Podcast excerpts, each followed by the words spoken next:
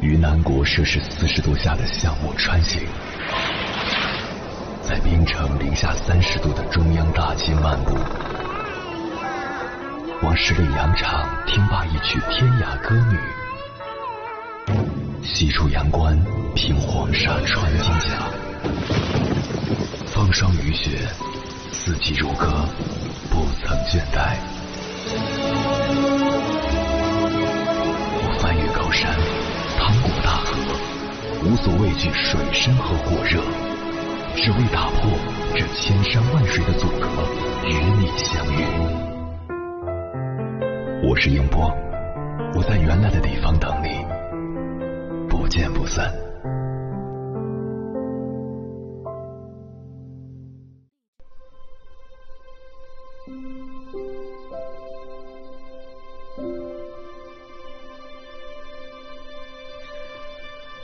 回来，各位夜行者，这里是正在直播的中国交通广播心灵夜话栏目《千山万水只为你》，深夜不孤单，我是迎波，我要以黑夜为翅膀，带你在电波中自在飞翔。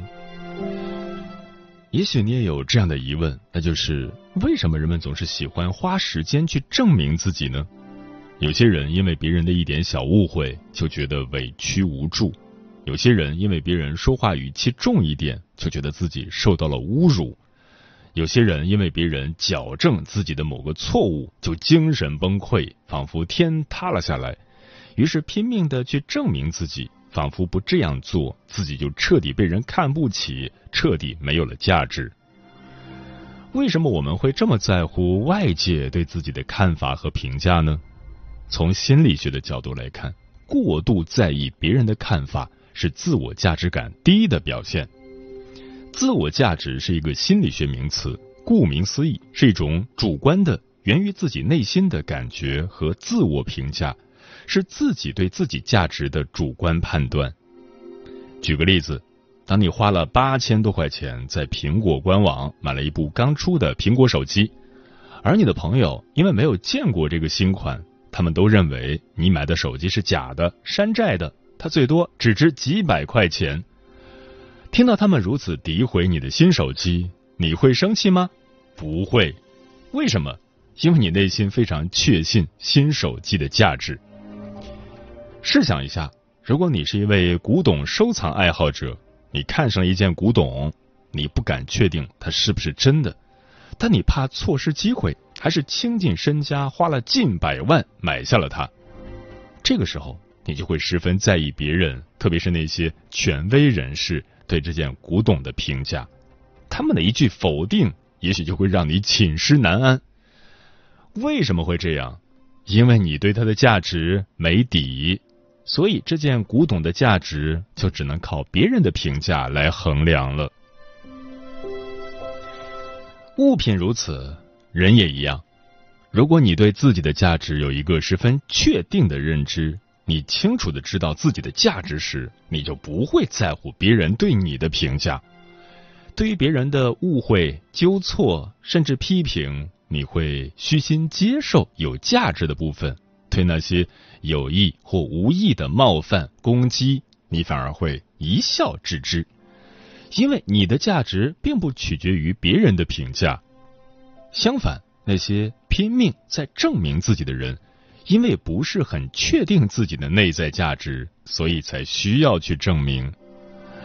试问李嘉诚先生需要证明自己很有钱吗？比尔盖茨需要证明自己是慈善家吗？佛陀需要证明自己很有智慧吗？就像你是男人，你根本无需证明你是男人。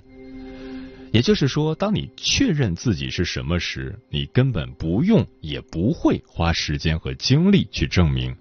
只有你不是，或者你不太确定是的时候，你才会努力去证明。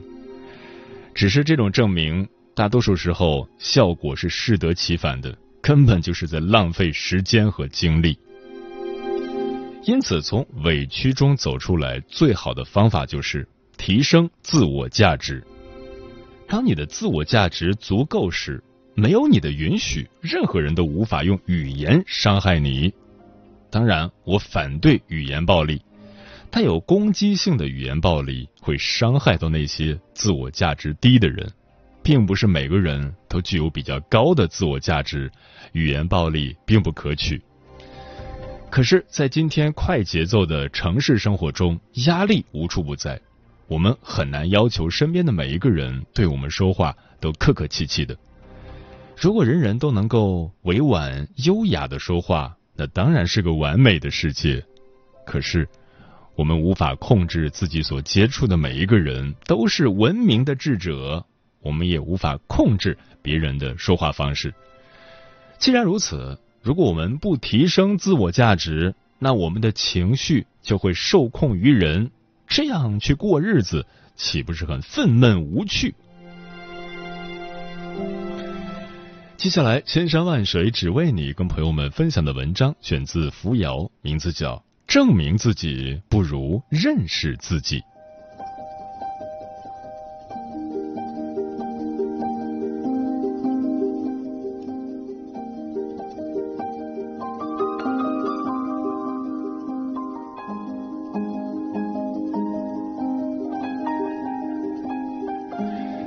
今天我们先来讲一个故事，这个故事有无数种版本，但主要内容都差不多。故事是这样的：说有一名负责运送精神病人的司机，因为个人疏忽，中途让三名患者逃掉了。呀，这下麻烦了，咋办呢？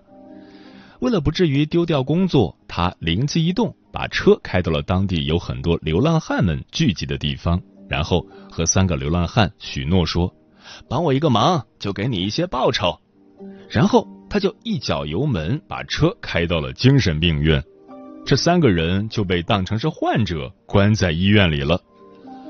按理说，一旦被送到精神病院，那么出院的概率几乎是不存在的。但是这三个正常人却顺利出院了。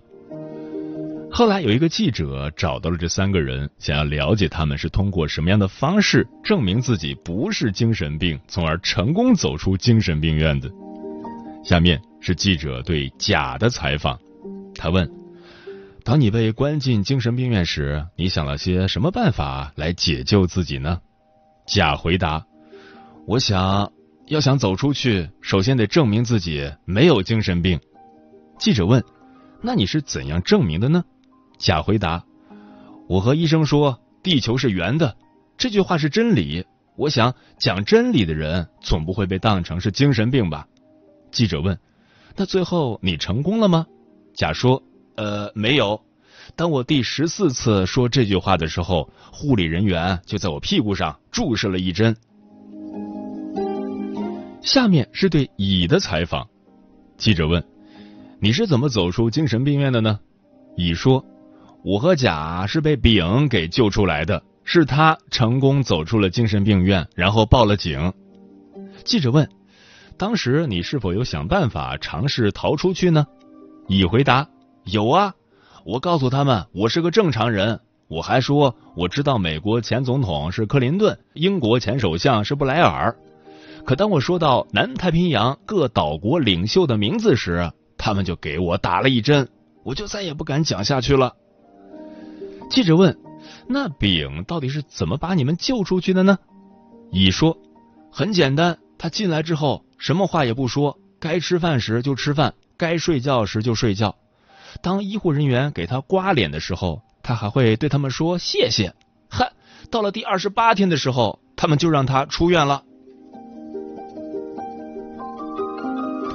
好，故事讲完了，我们能从中获得什么样的启发呢？是教我们以后如果不小心被送到了精神病院时该怎么办吗？当然不是。我们在这个故事中可以延伸出来的启发点是：一个正常人想要证明自己的正常是非常困难的。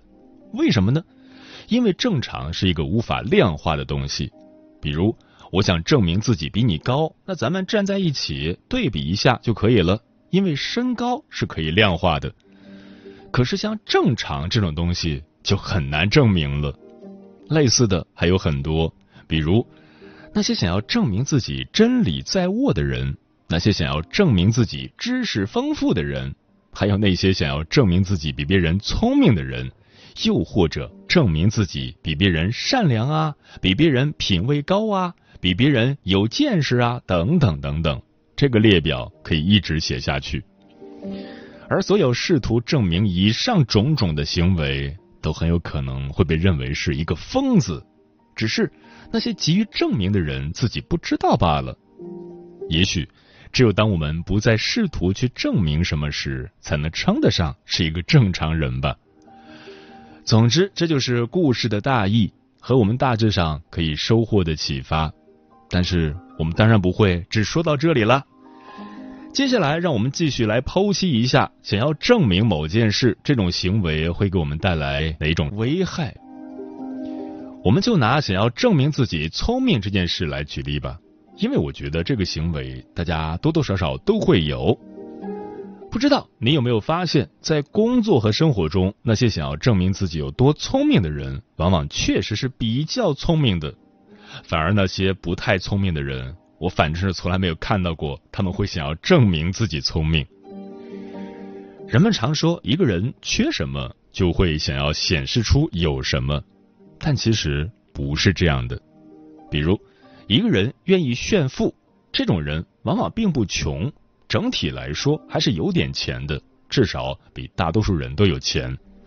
只不过他们的钱还没有多到富豪的级别，比下肯定是有余，但是比上也有很多不足。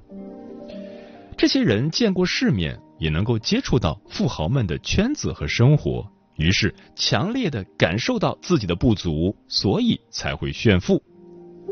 但要是从整体来看，这些人的财富都属于中上水平。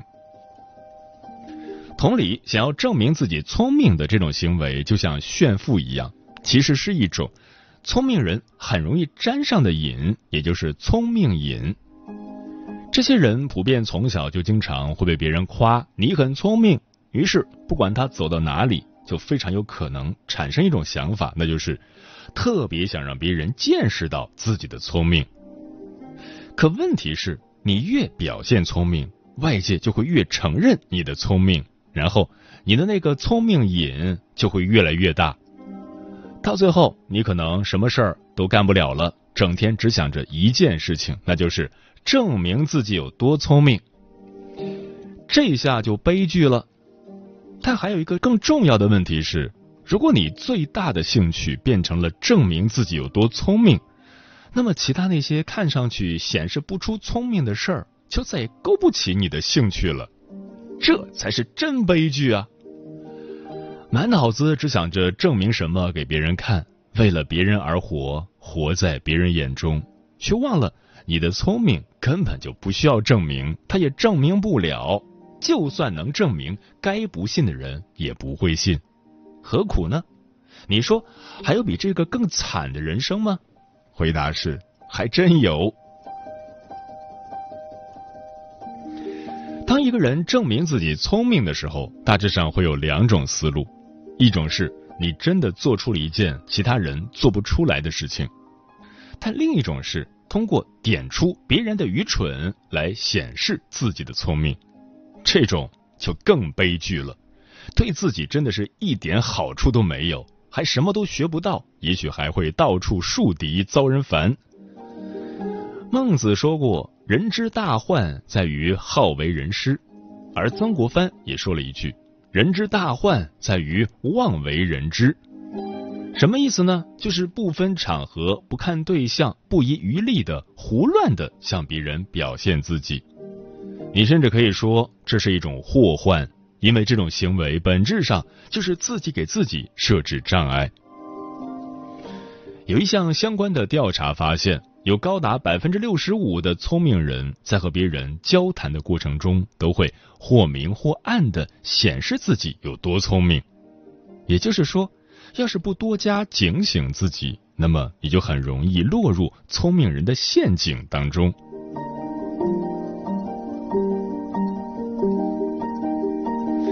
好，接下来咱们继续。沾上聪明瘾的人，除了那些原本就聪明的人之外，还有另一个主要群体，那就是领导者或高位者。而这些人通常也都是决策者。这些人有一些是靠时间熬到了现在的位置，而有一些是之前真的做了很多正确的事情，才达到了现在的位置。可人就是这样，一旦屁股坐热坐稳，他的脑回路就会开始潜移默化的改变。怎么改变呢？他们会想要证明自己的正确性，而不是专注于做正确的事。我们要知道，高位是非常危险的。顾名思义，因为摔下来会很疼。在高位待久了，就会产生一种“高处不胜寒，一览众山小，众人皆醉我独醒”的优越感。就算是之前从来不会证明自己的人，在高位待久了，再加上周围人们的谄媚和阿谀奉承，他就会慢慢觉得自己本来就是天选之子。那我怎么会出错呢？我怎么会愚蠢呢？这是不可能的！我必须证明我的聪明和正确。这下好了，等着他的就只有自生自灭了，因为身边再也没有人敢说他了。那些明眼人们也只能叹口气了。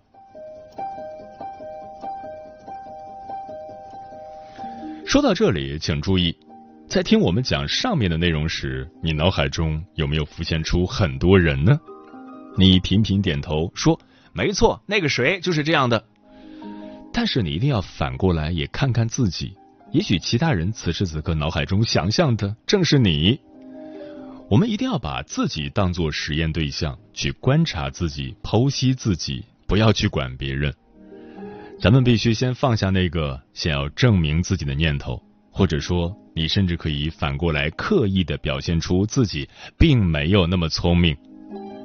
比如，你是一个老板，当你的员工及时发现了一个问题，或有了什么新点子，然后兴致勃勃的给你汇报时，你偏偏总是愿意说：“哎，我早就知道了。”请问，你是觉得这样会显得自己聪明吗？还是能显示出自己的尊严呢？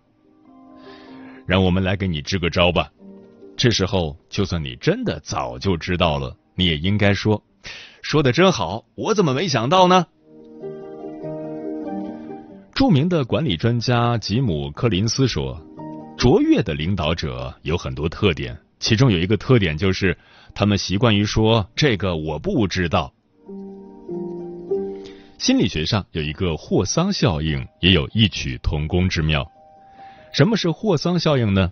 原本霍桑只是一家工厂的老板，但是他的工人生产效率极低，他也想了很多办法来改变这个状况，比如。提升工作条件，改善工作环境，调整作息时间等，甚至都调整了薪资，但是效果都不好，生产效率并没有多大变化。这些动作又让他投入了大量的资金，最后没办法，霍桑就请来了心理学专家，想弄清楚这些工人到底为什么不愿意提高工作效率。心理学家来了之后，就做了一件事，那就是。倾听工人对工厂老板的意见和抱怨，让他们把这些不满尽情的宣泄出来。然后，意想不到的事情发生了。心理学家倾听没多久之后，工人的工作效率就大大的提高了。于是，后来的人们就把这种奇妙的现象叫做霍桑效应。简而言之，就是指当一个人意识到自己正在被关注的时候。他就会刻意注意和改变自己的一些言行。我们之前也举过刘邦的例子，刘邦为人豁达大度、宽厚仁爱，知道谁立大功就给谁裂土封王。毫不夸张的说，这是一种不可或缺的领袖气质。这些人不是难得糊涂，而是习惯于糊涂。你难道不觉得这简直可以说是一种智慧吗？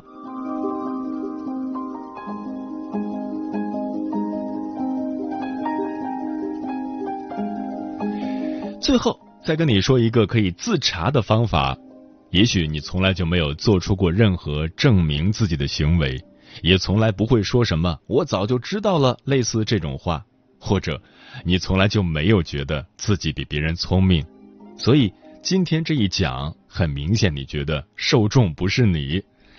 嗯，你先别急着下定论，来自查一下吧。如果你经常会出现这么一种念头，那就是。他们为什么不能像我一样？比方说，在公司里，下属、同事或上级讲了一个想法或起了一个方案，但这和你想的不一样。这个时候，你就会在心里嘀咕：怎么这么蠢？为什么他们不能跟我想到一块儿去呢？如果你发现自己经常会蹦出这种想法，那么要小心了。按现在的话说，你这就叫做无症状聪明瘾。是你从来不证明，也从来不显摆，你的想法也从来不会发表，但是你自己内心经常会暗爽，你满足于那种看破不说破的快感当中，活在一种完全自我的世界中，你感觉好极了。不过，无症状感染也是感染，危害是一样的。正因为它不易被发现，自然也不易去治疗。因此，从某种角度上来说，无症状感染其实更加严重。古希腊德菲尔神庙上有句著名的话：“认识你自己。”很多人以为他是苏格拉底说的，是因为苏格拉底拿这句话当口头禅。他认为，人要探究的不是自然世界，而是自我。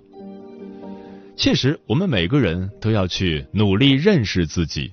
就像我们之前说的，只有不够了解自己的人，才会担心别人不了解自己，之后就会基于表现自己，好用别人对自己的了解来弥补自我了解的匮乏。你看，这就变成一个闭环了。而对此，我们只有一个突破口，还是那句话：认识你自己。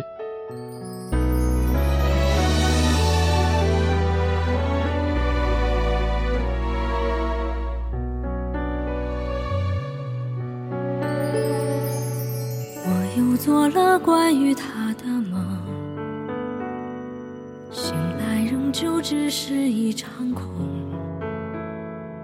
游荡在现实与梦境的节点，伸手触碰不到那剪影，挣脱在瞬间撕裂的痛，突然的惊醒犹如失明，